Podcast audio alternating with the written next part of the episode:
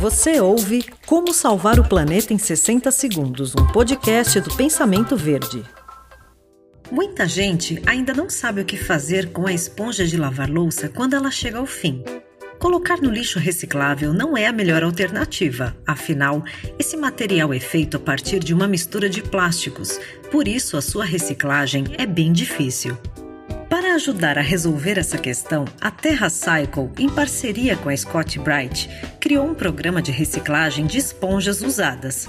Para participar, basta juntar uma quantidade de esponjas que não ultrapasse 30 quilos e depois enviar pelo correio, utilizando uma etiqueta pré-paga gratuita, que pode ser encontrada no site terracycle.com. Agora, se você prefere uma solução mais simples, é só substituir a esponja pela bucha vegetal. Além de se contaminar menos, a bucha vegetal pode ser compostada após o fim da sua vida útil. Como salvar o planeta em 60 segundos foi um oferecimento da Fragmac.